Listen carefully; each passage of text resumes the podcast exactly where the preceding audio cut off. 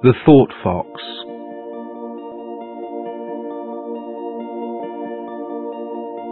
I imagine this midnight's moment's forest, something else is alive, beside the clock's loneliness, and this blank page where my fingers move. Through the window I see no star, something more near, though deeper within darkness, is entering the loneliness.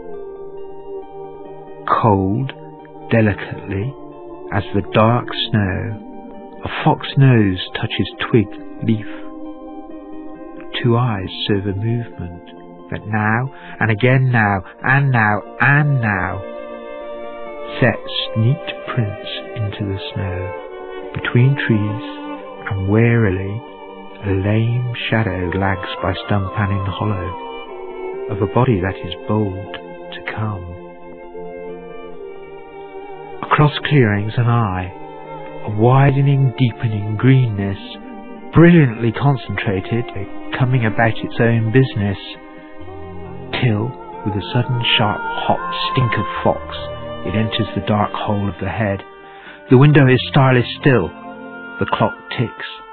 The page is printed.